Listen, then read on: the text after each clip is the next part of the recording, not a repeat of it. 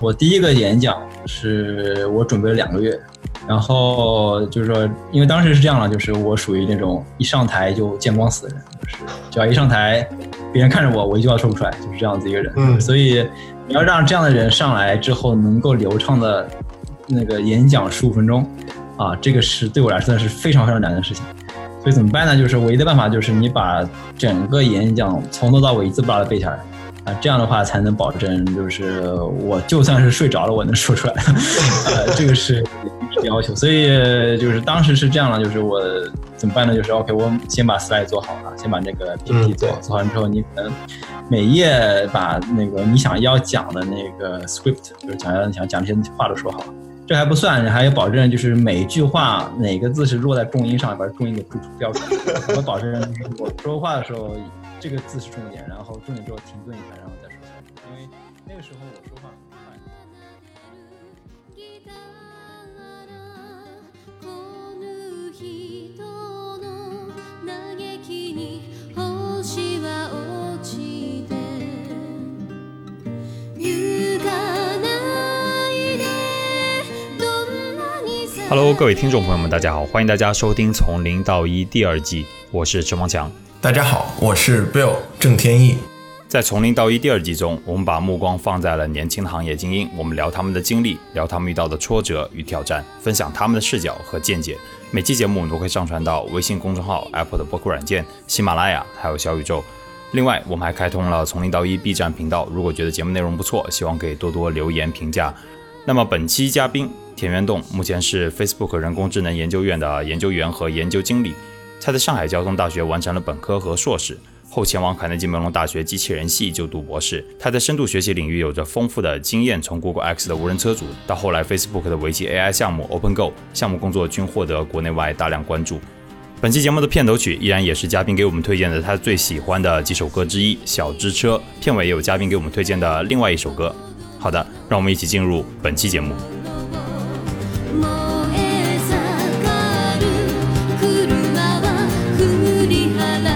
袁栋，欢迎来到从零到一。呃，你好，呃，天意你好，呃，非常感谢呃这次的采访的机会。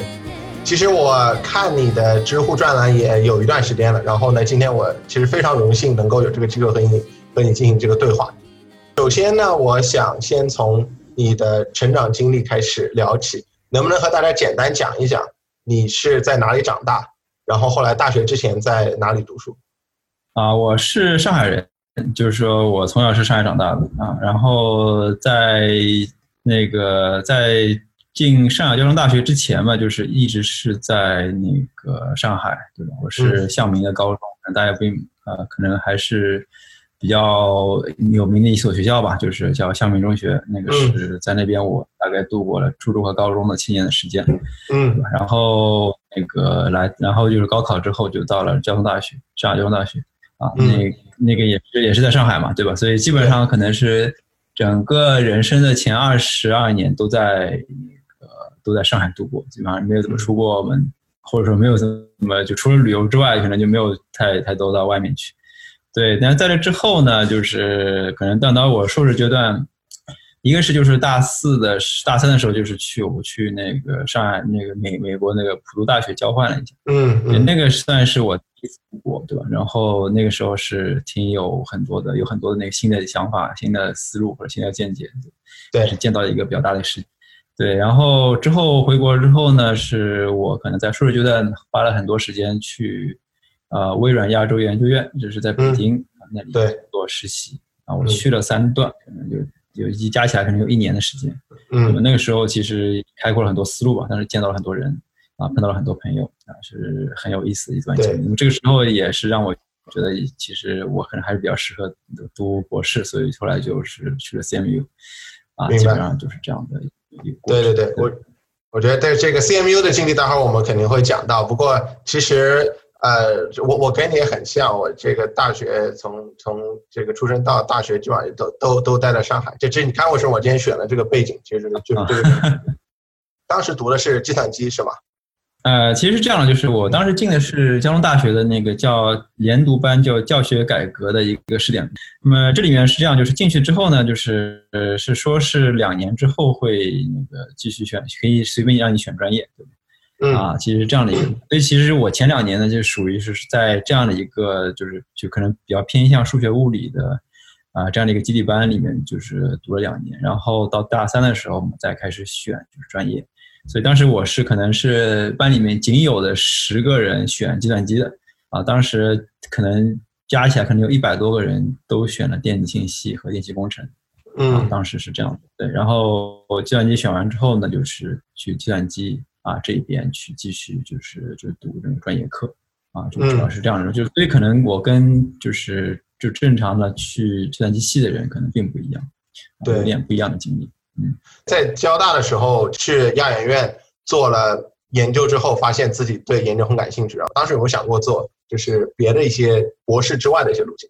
对，其实其实想过很多，呃，因为就是硕士毕业之后呢，很多时候你会觉得就是其实硕士毕业之后再出国已经有点晚了啊，嗯所以很多人会觉得，哎，你看那个时候已经二十四五岁了，对吧？你再再出去就是还有很多的事情要做呢，嗯啊，对，所以其实有很多种选择吧。一种选择，比如说就去当时的互联网公司，那个时候那时候有很多的公司都可以选，对吧？然后去那边你去做一个就是工程师，软件工程师，然后啊一点点往上走，啊，这个是也是我想过的，就是一条一条一条一一条路，对吧？对那，么还有很多，就是还有一些，就是比如说非技术的这种啊、这种风格。那非技术的呢，对我来说，我可能觉得没有那么喜欢，我可能还是比较喜欢技术嗯啊，所以这些其实都会有考量过。像我当时在上海交大的时候，还读过一个第二专业，但第二专业就是是就说说出来是挺有意思，是国际金融。呃，你可能会觉得这跟呃计算机是计算机是没有什么关系的，啊，嗯但是其实是有，我会也会想知道，就是除了就是计算机之外，其他的东西有什么啊、有什么更多的那个天地可以去啊、可以去看。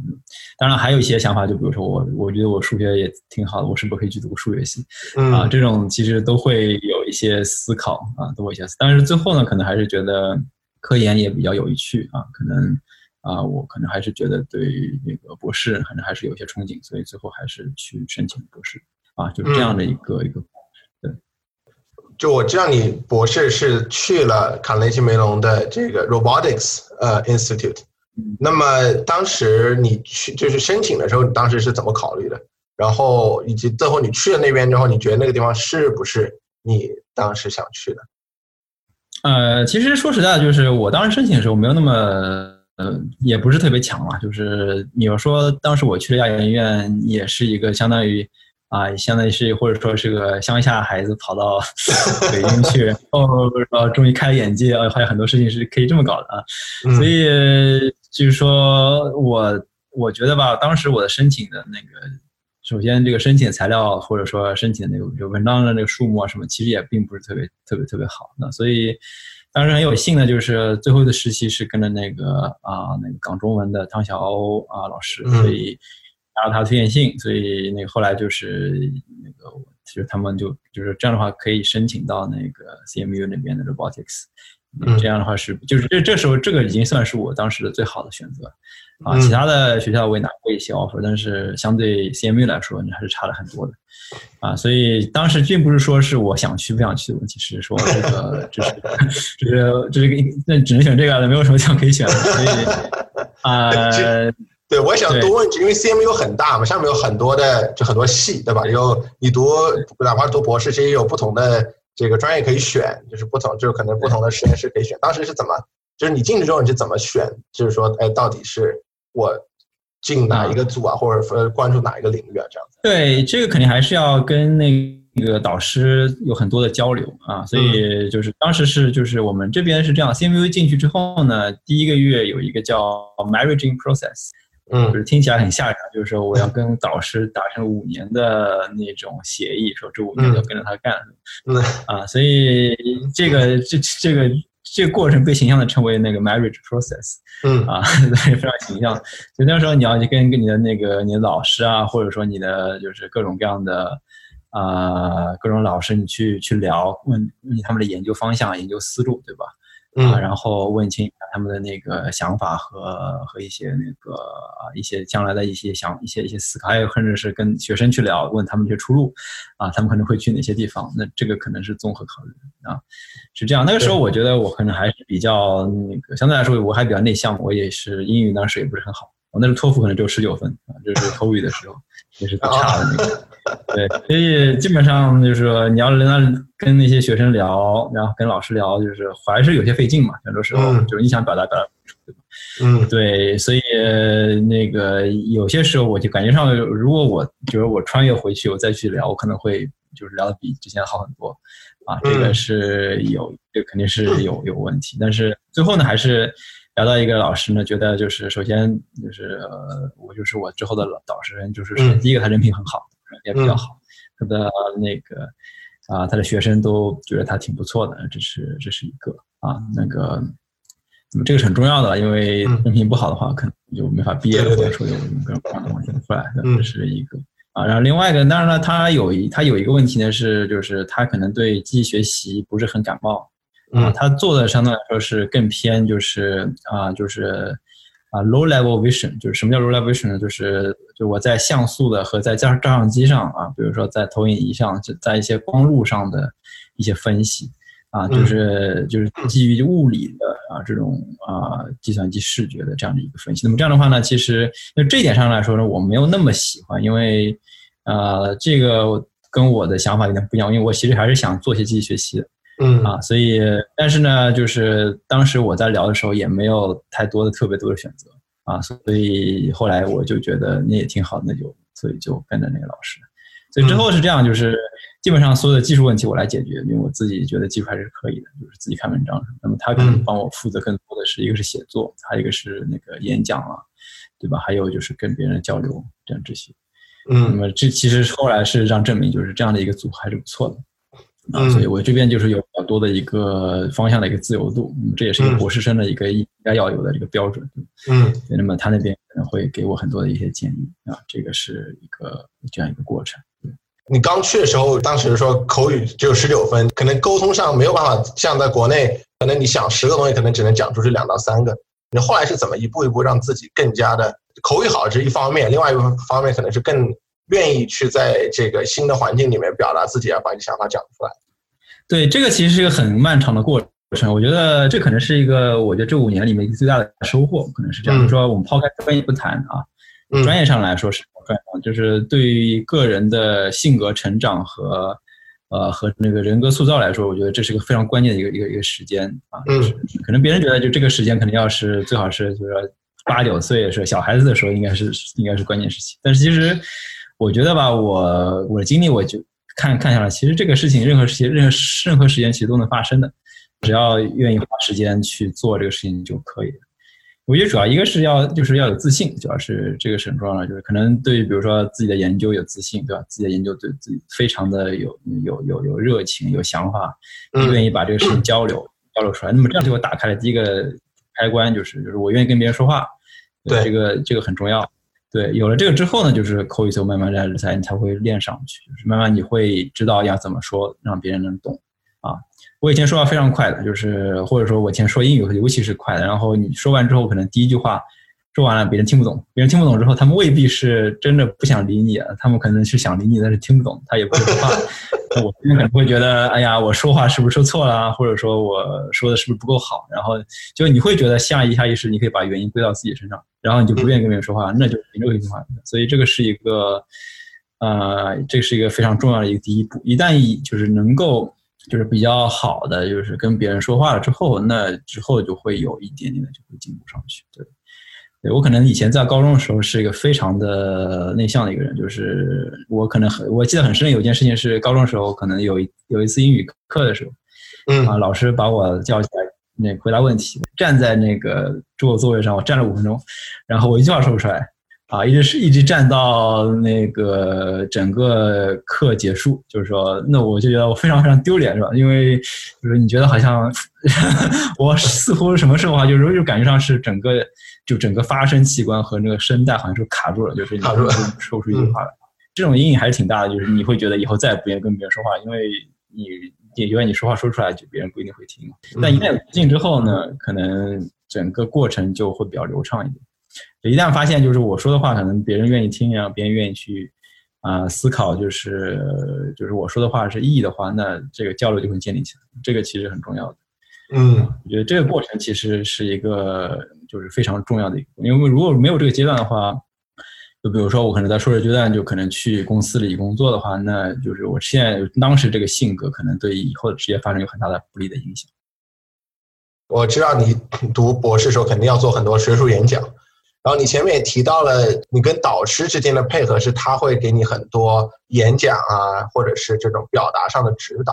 所以能不能讲一讲你当时怎么样学到这个提升自己的表达、演讲啊这些东西，或者有没有什么故事可以分享？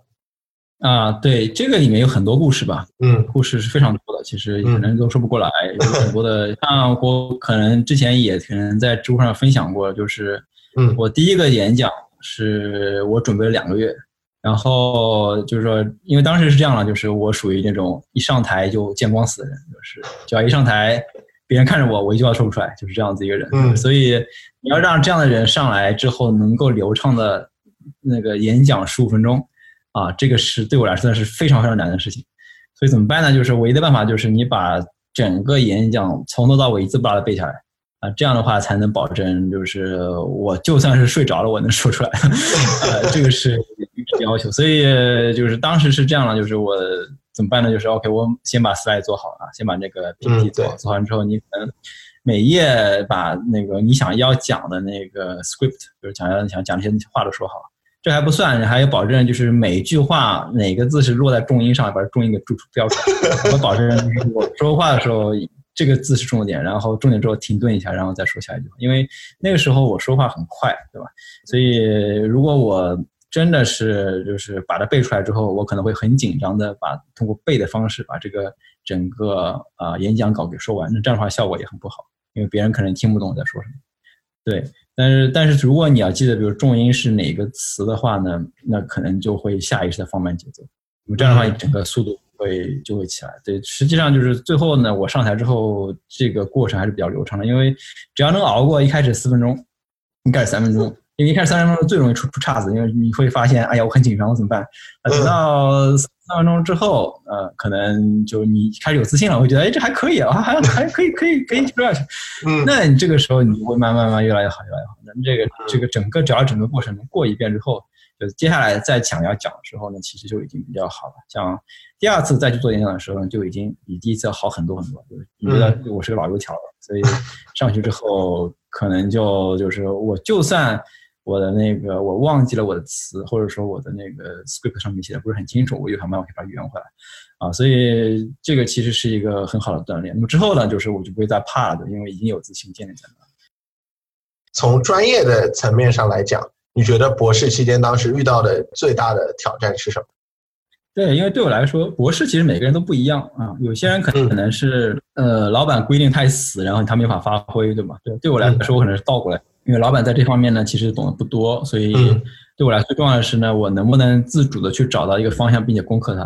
啊，嗯并找到就是很好的工作，嗯，这个是一个很大的一个挑战，这可能挑战比就是跟着老板做要难多了嗯啊，这个是很重要的，对，所以呢，就是说我可能有一种倾向，可能愿意做非常难的问题啊，就是特别有这种那个想要攻克难题的这种决心，嗯但是怎么样把这个决心变成了一个可实现的目标啊，这个是一个很困难的，嗯可能需要在或者阶段一点点的去沉淀下来，然后把这个事情变成一个可实现的目标。就是这个其实是个非常重要的啊、一个啊、一个点，就是我可能之前在知乎那个帖子上，就是博士五年总结里面写，就第一句话就是说，这五年我学会什么？我学会的最重要的是怎么把一件事情分成几部分来做。嗯啊，这个是这样的话，我才能把做才能开始做比较大的事情，这个是很重要的。比如说我刚来的时候，我觉得哎呀，我想要做很大的问题啊，我想把这个很难的问题解决了，别人都解决不了，我可以解决啊。但是你就会觉得，就是你肯定花上面花几个月的时间慢慢去想啊。但是这种思考的这种方式呢，就是就是一开始，比如说作为一个啊，作为一个就刚来的博士，想要攻很难的问题，心智是很高的，但是嗯就是怎么样把它落地是个很难的问题，你可能会花很多时间去思考，然后这个思考是漫无天际的，你可能是嗯啊今天想这个，明天想这个，就是它非常的不连贯，或者说非常天马行空啊。你自己觉得好像自己是在做研究，但是其实很多事情都浪费时间。因为就是思路没有落地的结果，就是说，一个是它不能存盘，就是下一次你可能从头开始想啊，然后第二个是就是它无法形成一个可以持续的这样的一个啊一个一一个一个一个步骤嗯啊，这样的话对自信打自信的打击也是很大的。就比如说你可能思考了很多时间，然后发现哎呀不是很很有效果，怎么办呢？然后就我浪费了时间。呃，这个这个过程要经过这个博士阶段的几年之后呢，你才会就知道，就是啊，我要先去想什么，再去想什么啊，什么是能做，什么不能做嗯啊，这个是呃什么是自己力所能及的啊，什么是可能别人已经做过的，这种对学术的这种感觉啊，然后什么东西呢，可能别人没做过，那也许有机会啊，这种这种感觉其实要也是通过我们这五年的过程慢慢练出来的。啊，这个可能是一个比较那个一般化的这样的一个一个一个一个方案，对吧？对那么可能不同人不一样了，有些人可能就是比较喜欢做小问题，但是对大问题望而却步，那可能是另外一种，嗯另外一种成长方式。能不能讲讲你最后博士论文做的是什么？啊，这篇还是相对来说比较理论的嘛，就是说我希望就是有一类的那个问题，就是它是非突的问题，然后它也是就是比较难解决的问题，啊，那我能不能就是在这上面做一个新的算法？那么这个算法能够一个是它效果比较好，然后另外一个呢是它在理论上呢有一些解释，啊，嗯这样的一个呃，主要是这样的一个方向。那么具体来说呢，就是就比如说吧，你把一张图拿过来，然后做在这张图上，你可以做一些变换，做一些扭曲的变换。嗯那么我们怎么样把这个扭曲的变换呢恢复正常啊？然后然后同时要估计出来这个扭曲变换本身的一些参数。这个问题本身是非图的，但是怎么样呢？通过一些理论分析得到一个更好的算法啊，主要是这样的一个一个问题。纵观这五年的这个时间，就是还有没有其他的一些时刻让你最记忆深刻？就比如说第一次做出来比较有趣的工作，就是悬想了几个月，然后怎么没有什么效果，然后突然有一天哦可以这么可以这么做，我想这种其实是一个很好的一个思路，对吧？那当然这种东西是不可持续的，因为以后你会我会意识到就是这样做问题是非常没有效率的嗯啊，你之后可以好改，但是本身就是说这个经历本身是很有趣的。啊嗯这样的一个经历，对吧？那么还有像比如说生活上的来说，比如说怎么样学会开车啊，对吧？怎么样去开一些比较难的地方，去开国家公园啊，或者说是我们我去过微软那边面试，拿过那个微软那个 fellowship，啊，那个整个经历也是很有趣的。我突然想到，你当时做这个机器学习的那个时候，其实还不是后来就是深度学习非常非常火的那个时候，所以当时你做的时候是完全是因为自己的兴趣吗？还是说，就说其实你你是觉得它之后会变得非常就是有有前途，还是就当时为什么会选择那个那个方向？对，就是我觉得嘛，可能还是自己的兴趣更多一点。对，因为我可能本能上来说，还是希望就是能够理解，就是比如说现在的一些学习算法，它为什么有效果啊？当时是也是这么想的啊，然后嗯能不能就是去明白这个就是东西是不是有有结果，就是主要是这样的一个思路吧。对嗯我可能就相对来说，我更加兴趣驱动一点，不是特别受外界的影响啊，主要是这样。那么正好歪打正着嘛，撞撞上了，毕业的时候正好火的时候。啊，所以这个还是比较幸运的。嗯当时我去的时候，可能那个深度机器学习并没有那么火，甚至有师兄跟我说不要去做深度，不要去做机器学习，东西嗯东西没有效果。当时我的导师也这么说的，是觉得这个机器学习没什么用。但是后来它火了的，就是突然一下子特别火。那个时候，当时你还是当时还在 CMU 吗？还是已经工作了？对，那个是一个很有意思的故事嘛。这个基本上我还记得很清楚吧。那个时候是深入学习开始火的时候呢，是二零一二年年底到二零一三年头上的时候。呃，那个时候是在学术界已经开始有一些迹象了。对，那个时候大家都在讨论，哎，这个叫什么 deep learning 的东西啊，这个东西到底有没有用？啊，当时我问了很多人，当时很多人是持怀疑态度的啊。甚嗯至第一句话说啊，他们一定是把程序跑错了啊，在测试集上训练啊，那肯定效果很好啦，啊，这个什么样的话都有了。就是、呃、当时我看了之后呢，我其实其实有一点，我觉得挺有兴趣，挺很有意思。所以当时就是说，这也牵扯到就之后我的那个职业选择的问题嘛，就是职业选择是，当时我也是那个面试了一些地方，对，那个其实我当时就跟我导师说，我想我想去做一下这个 deep learning 啊，这个嗯看起来很有趣的样子。我导师当时一个一就一百个不愿意说你这个东西不不可靠，不能去做 啊，因为听起来就当时大家都挺怀疑的，挺怀疑但是我其实想试试，因为我当时也觉得这个效果也也也很不错，这是一个。然后另外一个，其实因为当时我也在想一些就是关于那个 hierarchical 的 model 的这样的一些问题，嗯因为我的博士论文呢。嗯、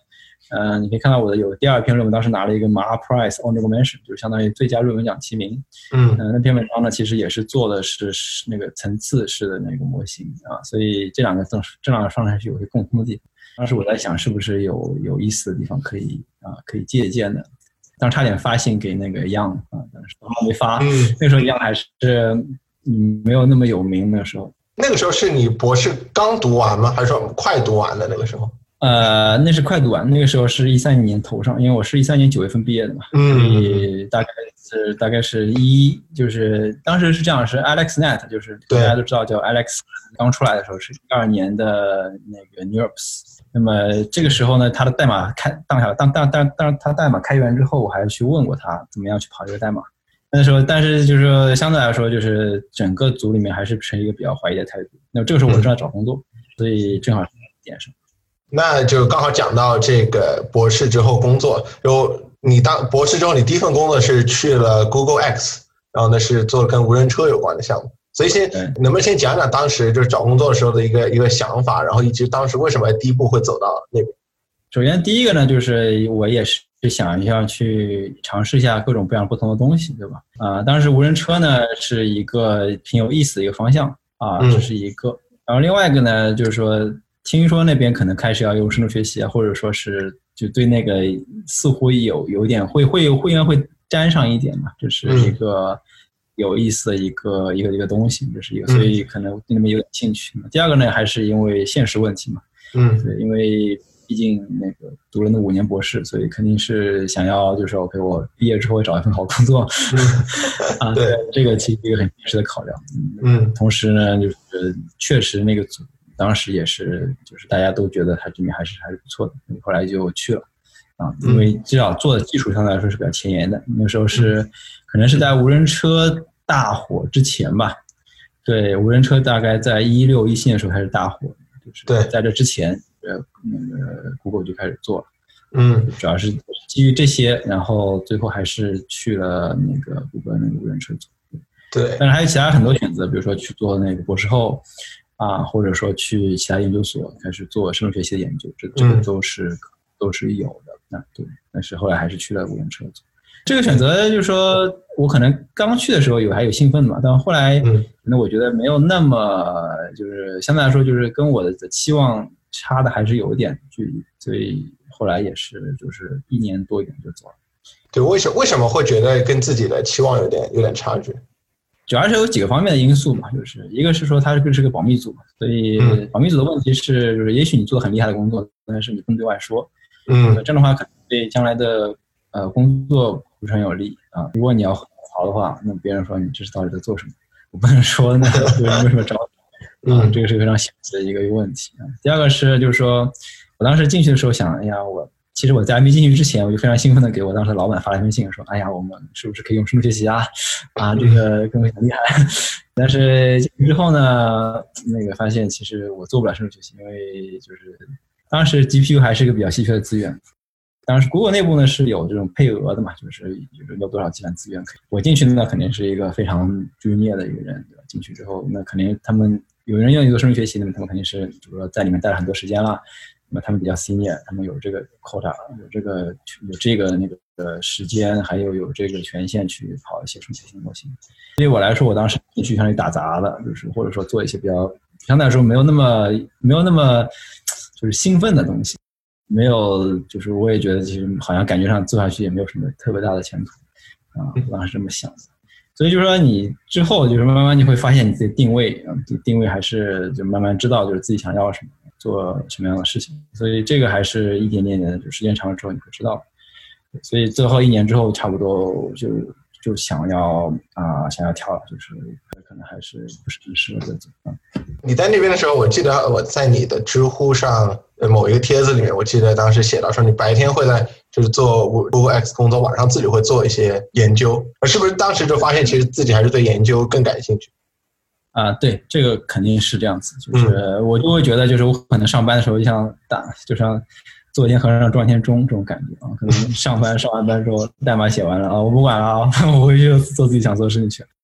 呃，我感觉上就是这种状态呢，可能跟当然以前在博士状态不一样了，因为嗯博士状态就是因为我还挺喜欢，我愿意花很多时间去研究、去去思考，对吧？但是就是去公司之后，呃，去 Google 之后，觉得就是感觉上好像这个激情没有了，就觉得好像我就是来赚钱的。如果是这样的话，那我就觉得这可能就不是一个自己比较适合的地方。啊，所以我就是当时我也在想，那是是因为我毕竟在就是公司里面没法做深度学习，但是我至少可以看、看文章，我可以自己有有闲暇时间自己做做。当时我还自己搭了个小的，就是平台呢，就是但是咖啡也没出来嘛，但是都是那种你随便乱写的东西，圈圈音圈圈 minist 这样的 m i n i s 这样的，对，所以。呃，还好，但是就是你当然可以这么做，但是一个是很累嘛，但第二个是你也我也没有办法去跟就是那些研究员们去交流啊，所以一个人大脑就都还是很辛苦的，我还是决定还是要走的，不可能说一直留在这儿，白天干这个，晚上干那个，这个这个长远来说是不对。所以就是相当于是过了一段时间的这个双面的人生之后，就决定说还是想要从中间选一个，就是做 research。但我们知道你后来去了 Facebook 的 AI 研究院，但是这个过程能不能讲一讲当时是怎么怎么选的，怎么想的？当时还是去面试了一些地方啊，嗯就是不仅是 Facebook，还有其他地方。因为 Facebook 当时我有朋友在里面推荐，所以也是也是也是也是不错的。对，那个其实还是一个是去面试，对吧？同时也要了解一些就是外面的一些情况，然后比如说现在升学到什么程度啦，呃，这些都是要做准备的啊。我记得我当时去 Facebook 面试的时候，可能整整准备了一个礼拜吧，然后把文章都看看了一下，对，然后了解一下最近的一些一些情况是怎么样子。这还是个比较严肃的问题。但是当时我是觉得，其实，呃，二零一四年的时候，深度学习其实进展非常非常快啊，可以看到当时就是如果你做 CV 的话，当时那个做 object detection 这样的一个 performance 的那个进展速度是非常快的，可能就是大概一年之内它提高了三几倍的两三倍的那个 performance，所以呃这个是一个。就是我看了就觉得啊，哇塞，这个我再不跟上我就完蛋了。对对对，啊，所以呃，就是如果在如果我在谷歌谷歌还天天在写着那个简单的代码，或者说就是调一些简单的东西的话，那可能就是不行。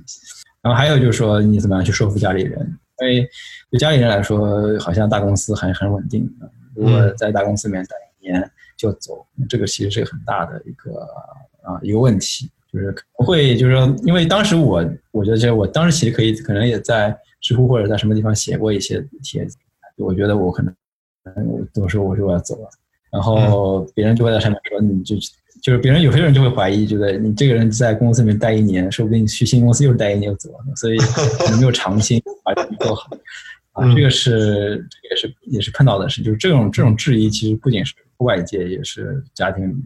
嗯那这种对这种东西怎么办呢？就是说，一个是说要好好想清楚，就是到底，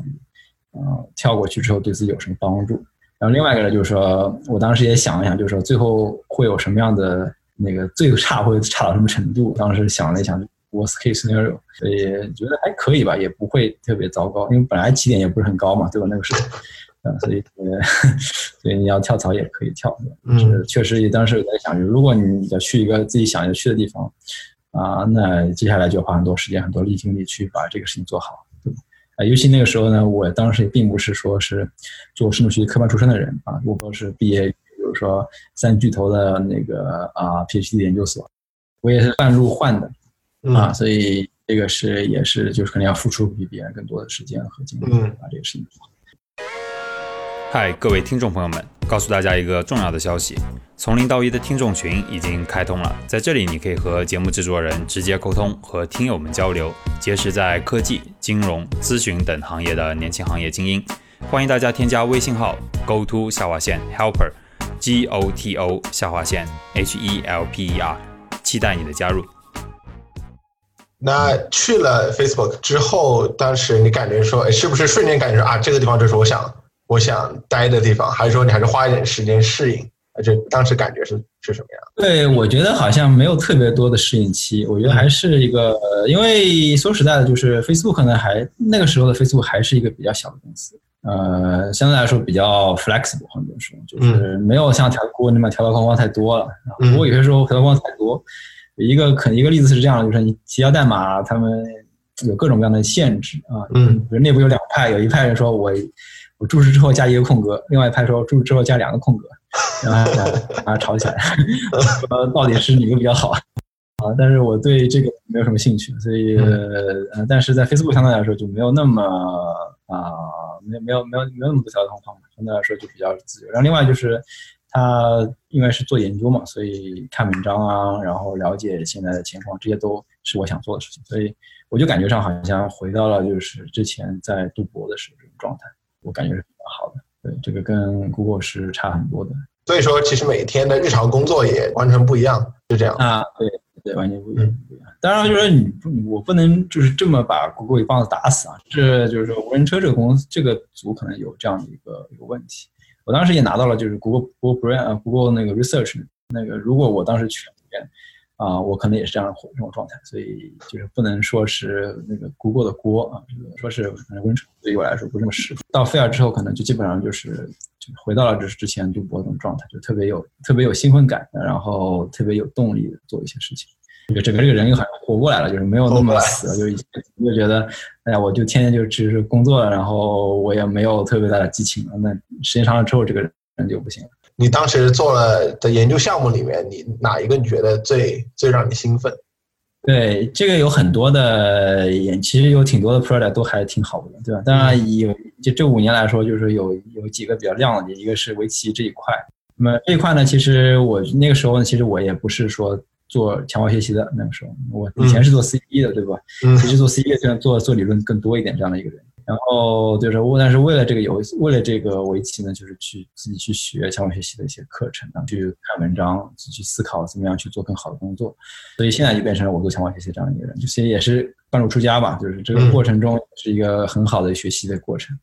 对吧？然后我会慢慢感觉到，就是我从一个什么都不懂的人，慢慢变成了就是我可以看到里面的问题，我可以找找找到一个方向，啊，知道大家往下面怎么怎么走。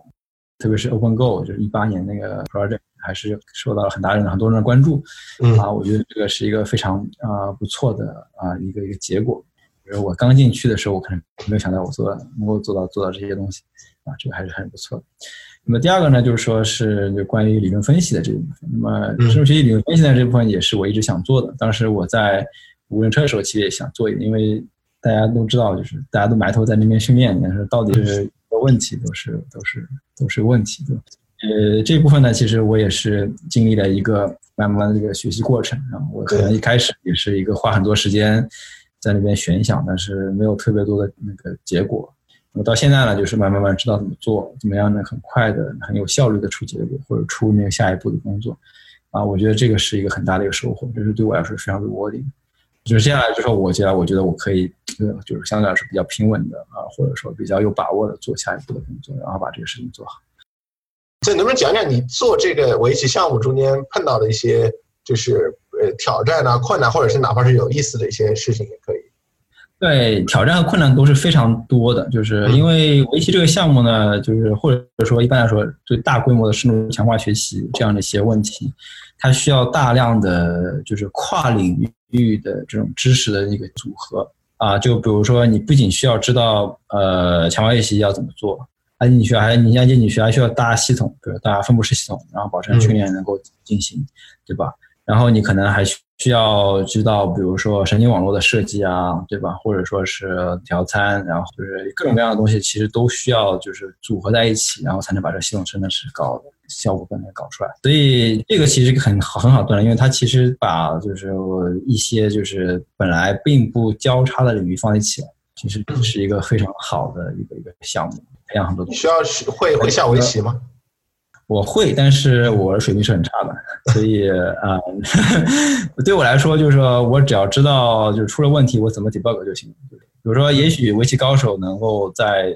就是某个问题出现之前就能看清看出来，对吧？对我来说，我可能要让机器去走个十步之后，我才知道哦这个有问题。但是没没关系，因为机器一直在跑嘛，对吧？我完全可以让机器去跑跑跑那个门槛数搜索跑个十步看有没有效。所以这个问题倒不大，对吧？你而且就是可能围棋太好了的话，可能还会有问题，因为他们可能会愿意希望把自己的经验加到里面去。哦，这个其嗯实对于呃 AI 的设计来说并不是有利的，因为我们是希望 AI 能自己学出来。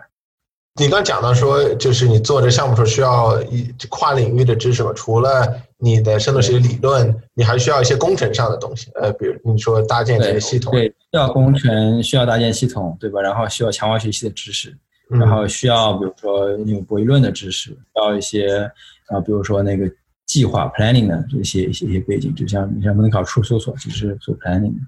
你这些东西都是要合起来之后，然后然后你才能保证这个东西能做出来。就当时你是怎么，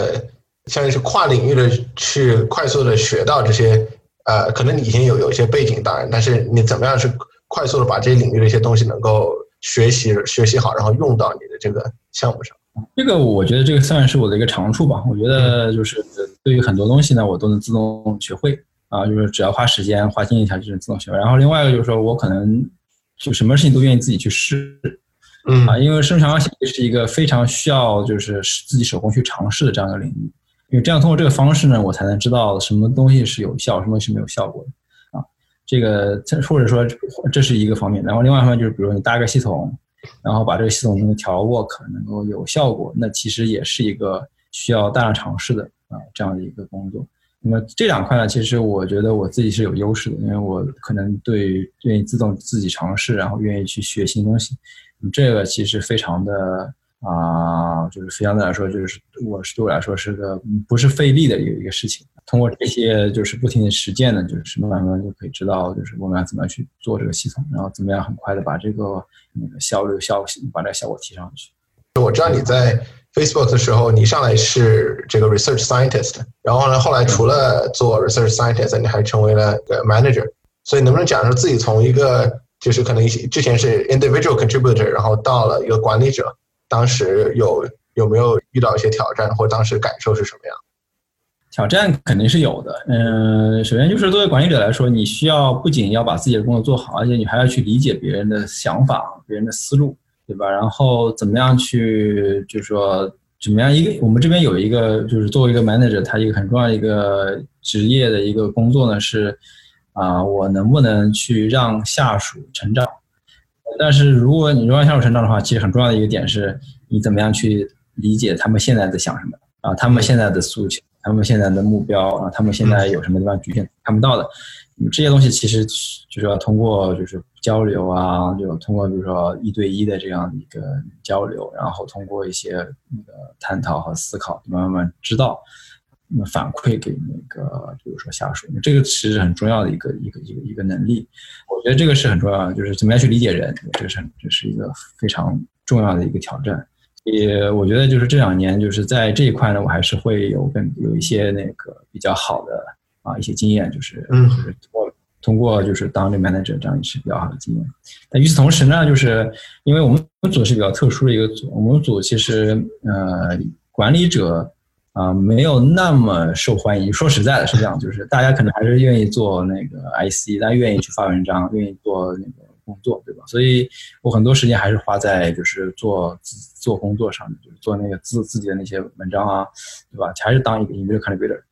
所以就是说最后就是两边要一起做，就是可能百分之比如说七三开，对吧？或者说是啊、就是百分之七十我还是一个 IC，百分之三十的时间我去做管理。对，就基本上是这样的一个状态。对，那么这个是什么时间上怎么把握，对吧？我我花多少时间在上面去，然后怎么样让这个时间变得更有效率？啊，我觉得我可能这两年还是学到了很多东西，就是嗯怎么让自己变得更有效率，然后怎么让就是就是让两边工作能同时进行，或者多任务的一个处理方式，啊这都是非常、非常非常重要的一个一个一个能力来锻炼。嗯。那在这个之后几年，你有哪一些这个职业上面想想完成的一些 ambition？对 ambition 呢，肯定还是我希望能做出更好的工作啊，我觉得这个是很重要的。嗯，对作为研究者来说，我们肯定还是希望就是接下来工作会越来越好啊，能够做出更好的世界瞩目的一些工作，然后啊，能够让自己变得更加有名。比如说，这是一个嗯也是一个重要的一个因素，对吧？然后希望自己的工作能够啊、造福大家，能够那个解决重要的问题啊，主要还是这个。那么这个也是间接来说，也可以提高自己的领导力啊，这也是一个很重要的，就这两个相辅相成的啊。嗯因为我们这边的那个研究，或者说这边的那个那个做做那个 manager，其实并不是说我通过权力去压制下面的人，说让他们必须得做这个啊，很多时候还是要通过，比如说我自己有个人魅力，或者说我指的方向能能做出来，或者能做出更好的成果。通过这种方式，别人会信任你，别人会觉得啊，这个方向你是啊，是你说的，你你是你是说的很有道理，我愿意去花时间花力气把它做出来。啊，嗯那么这个这种就是真正的领导力。那么这种其实怎么样去啊培养呢？也是也是要通过比如我们研究本身的质量，对吧？然后研究的那个呃工作的那个好那个那个那个程度，工作好不好好的程度，这个通过这个方式来体现出来。所以这样的是统一的。最后最后归结于就是我们希望我希望将来能做更好的。说你从来不认为自己是一个非常成功的，这个非常成功的人，然后也也可能觉得有时候自己比很多人都要笨，呃，但是其实现在很多人都会觉得你现在做出来研究是这个非常出色的，也是其实有有很多价值的。那你觉得，就你现在能够做出这些研究，靠的是什么东西？呃，首先我觉得吧，就是我的研究还是有很多的问题，还是需要改进的，这个是很重要的。说我自己，我觉得自己也没有那么聪明，说实在的。第一这句话，我觉得我老婆比我聪明，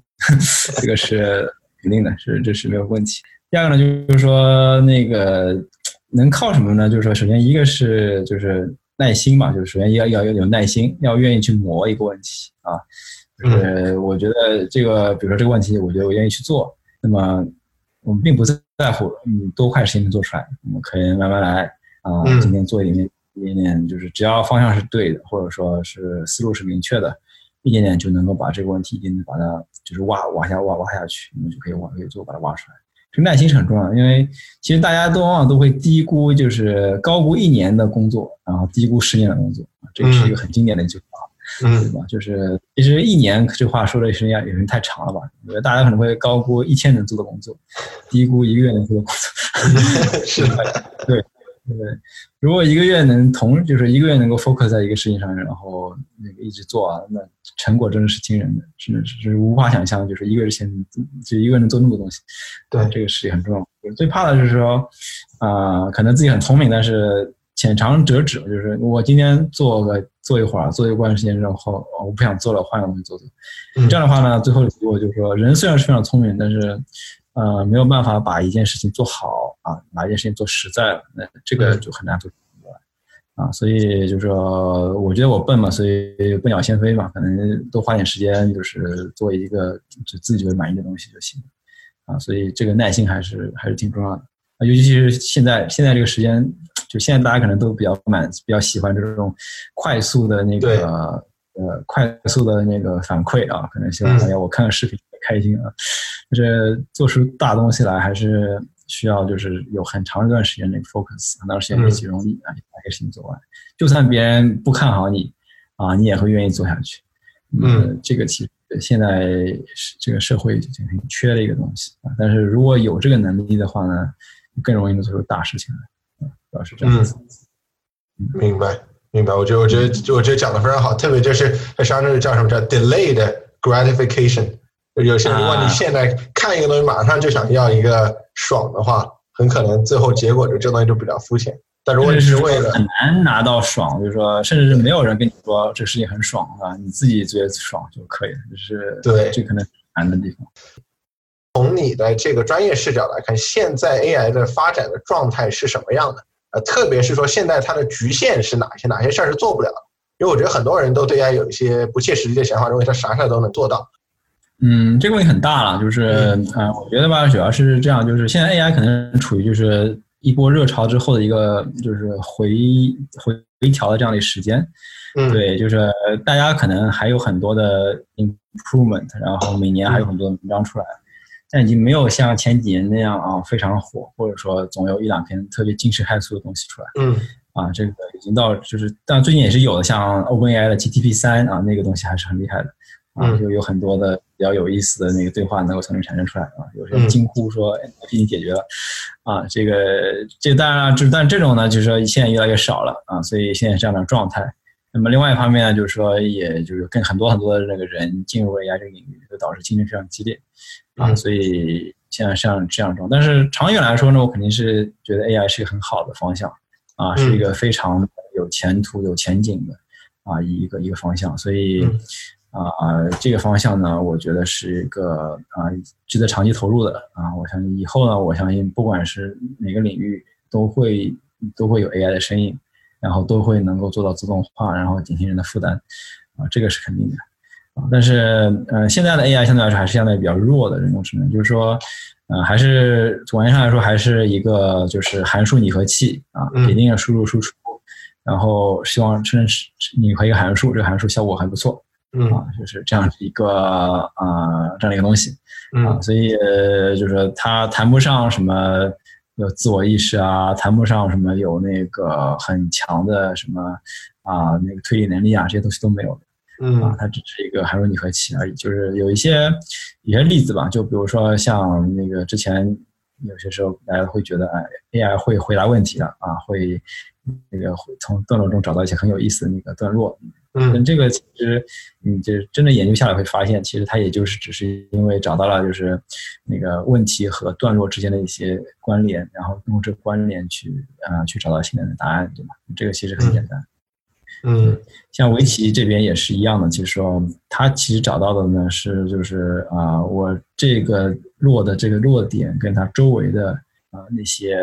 子的之间的一些联系，然后通过大量的自我对弈啊，慢慢找到这个联系啊，然后找到更好的解法啊，这这都是啊、这都是就是说就是本质上来说，他们就是这样的一个东西。嗯并没有说能够啊像人那样做出更难的啊、难的问题，所以现在还是处于这种阶段。那这种阶段已经是有很多非常 impressive 的、非常有影响力的结果，对吧？这个是非常好的啊，对。所以接下来局限就是说，一个是我们怎么样去理解啊，我们现在这个模型到底在干什么，这个很重要。我觉得可能将来之后。大家刷榜，大家提高性能，这都叫这都是这都是常规操作啊，或者说司空见惯的操作，对吧？那么如果能理解这个 AI 的问题，如果能理解就是 AI 就是或者说这个比如神经网络是怎么工作的，啊，神经网络是怎么样能够啊、那个解决问题的，或者说怎么样啊能够避免神经网络出现的一些 bug，比如说对抗样本啊，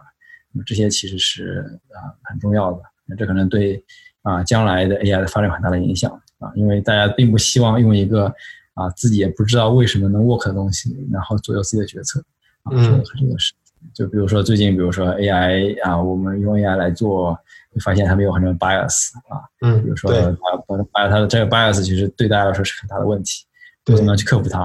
啊？这个有这个就是你要去理解这个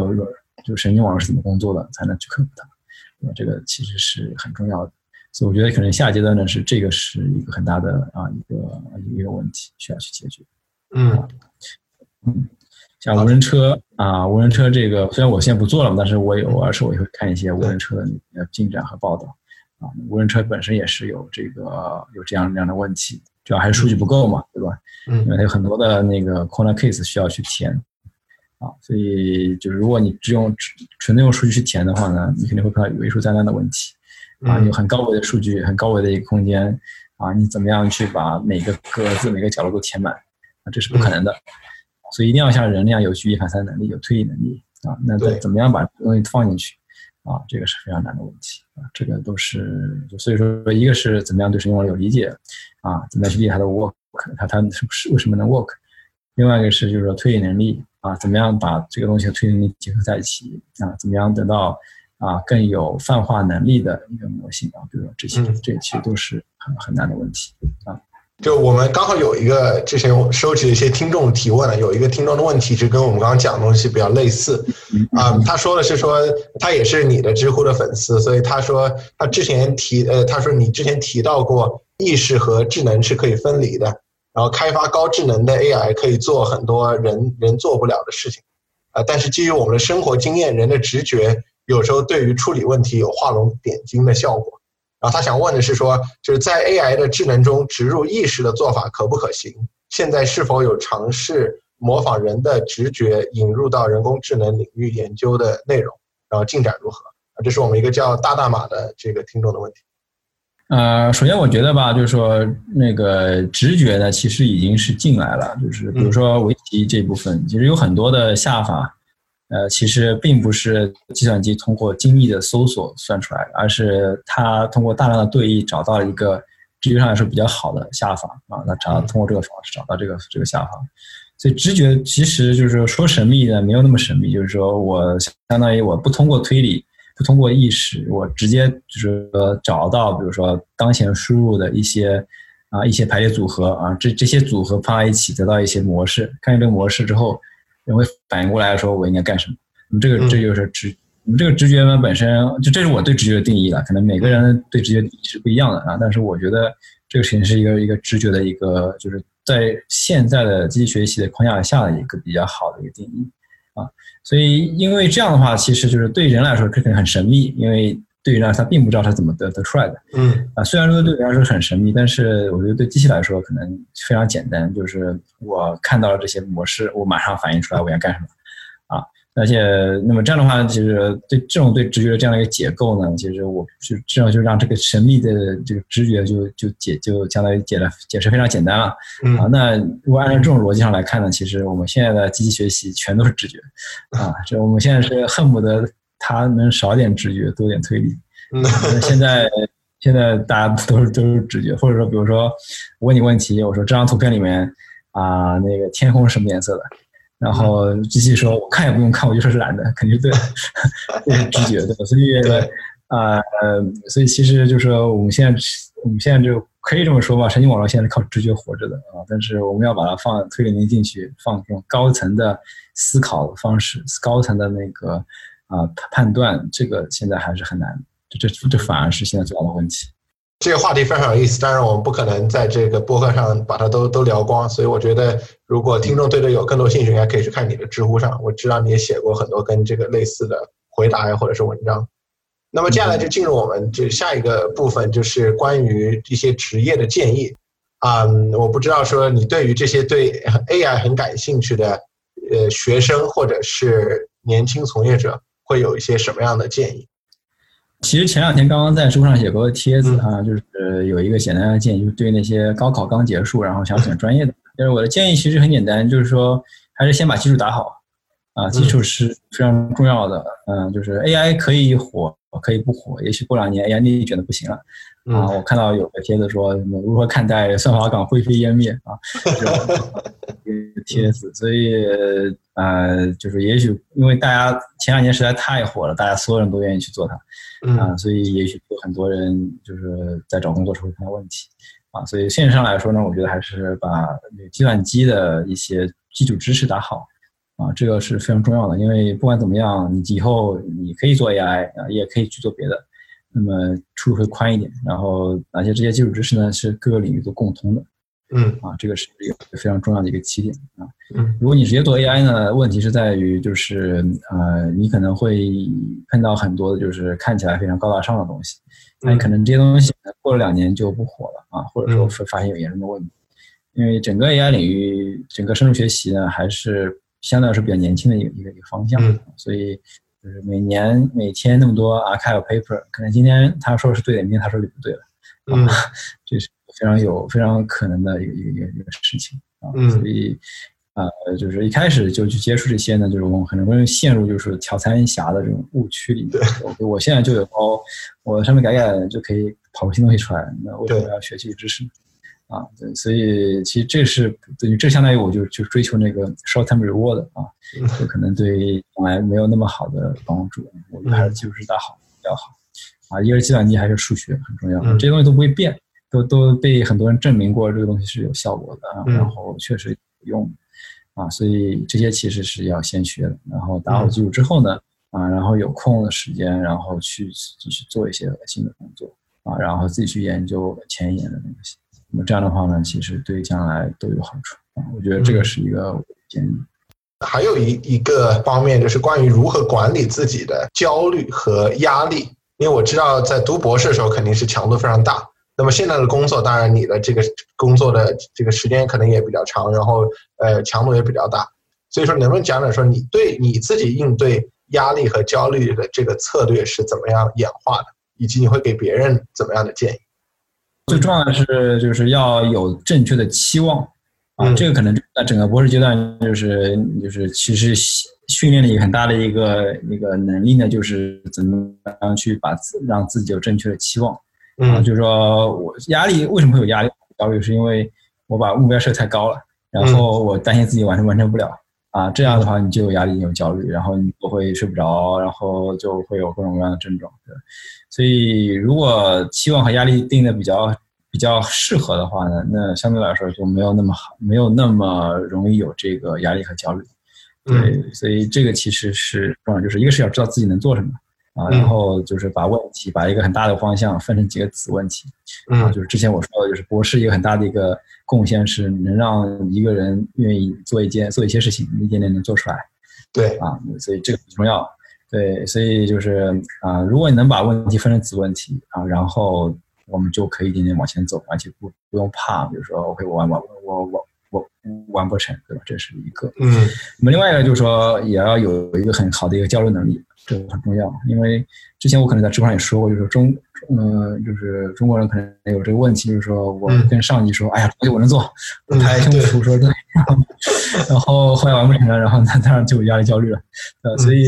就是我没有办法去沟通啊，然后去跟别人说清楚，说这个事情我不行，做不到，那个事情我可以做，对吧？这个是一个很重要的一个一个一个一个点。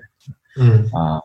对，这个是一个很重要的。再一个，一个还有还有一个就是自我管理嗯啊，自我管理也就是说我能不能，我想做这个事情，我能不能一定能做成？嗯啊有很多问题是有有很多人可能没有这个太强的自律的能力，这个是很这是很难。比如说我想要做这件事情，然后哦做下来之后发现我开始刷手机了，然后刷了两个小时我开始做，啊，这个也是一个很大的问题，这个也会产生压力和焦虑啊。如果有很好的管理的时间的一个方案的话，呃，这些东西相对来说会比较会轻一点，或者说至少自己有自信能够把这件事情做完，这个其实是很重要的。我觉得就是说这两年我我的进步的主要是还是在于就是一个是让做事效率变得更高啊，嗯有很多事情可能啊、我三年前来做的呢，可能会有很多的时间浪费了，就是我同样花嗯。二比如说五个小时做一个 project，嗯。也许我现在会更快的能把它做完，因为我知道有些东西不需要我去写，或者有些东西我可以网上可以查到，有些东西我可以用别人的现成的东西，所以我可以有更好的方案可以解决。啊，那么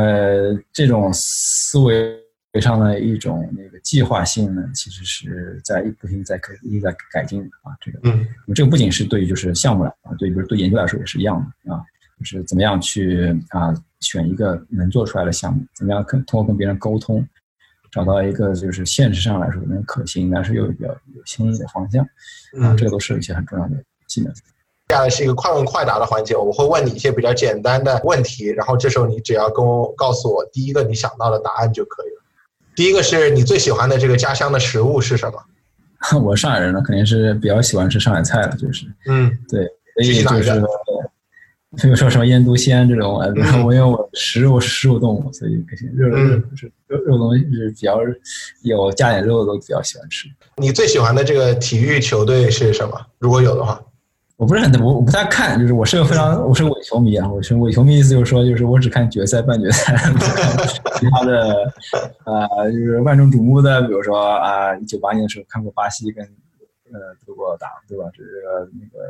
那个世界杯的时候还写过一些评论，那这种都属于伪球迷的行为吧，对吧？所以不是真球迷的晚上起来看英超啊，所以就没有那么喜欢，但是有些时候为了出于一些那个出于就是从众心理嘛，就喜欢看。你不工作的时候会做什么？或者周末的时候会做什么？我有一个爱好就是写写写小说吧，对，所以嗯可能会写小说啊啊，写点东西啊，有时候写个 blog 啊，这个嗯大家都可能在知乎上看过，对吧？然后或者说我看看小说，动漫也会看一点。如果你可以选择世界上任何一个人共进晚餐，就活着或者是已经死了都可以，你会你会选哪一个？我可能会选爱因斯坦吧，不过这个是不可能实现的。能不能给大家推荐两到三本你比较喜欢的书？呃，是什么领域的书都可以。啊，我可能比较喜欢看科幻的吧，像今天那个背景其实是《三体》的那个红岸基地、嗯啊，所以《三体》可能是一个我看了几遍的一本书。对，还有有一些其他的一些比较比较奇思妙想的一些科幻，比如说我有印象的《深渊上的火》，可能这是一本还有那个还有一些一些其他的一些小说。我嗯记得是有一部是那个就是一个一个电脑嘛，然后一直在思考人生最终的意义是什么，最后然后电脑成为了神啊，然后他他重复了就出现了整个宇宙，最后一句话说要有光，记得是忘了是谁写的，科幻比较多一点。在工作或者生活上，你遇到过最暖心的一件事情是什么？呃，我觉得没有一件特别暖心吧，就是说，但是我觉得 in general 就是说，如果别人能想到我能想到的事情，我没我想到的没说的事情，呢会比较有意思。嗯对，就是说，如果有一个有一些事，就是如果别人如果我我能我也想到，但是我没有说，但是别人已经想到了，我觉得会比较暖心。非常非常感谢渊洞做客从零到一，谢谢。嗯，非常非常感谢。节目最后，如果大家觉得本期内容不错，希望可以多多点赞转发，也可以加入我们的听友群，在这里你可以和节目制作人、主持人直接沟通，和听友们交流，结识在不同行业的年轻行业精英。欢迎大家添加我们的小助手微信号 go to 下划线 helper g o t o 下划线 h e l p e r。好的，那我们下期再见，拜拜。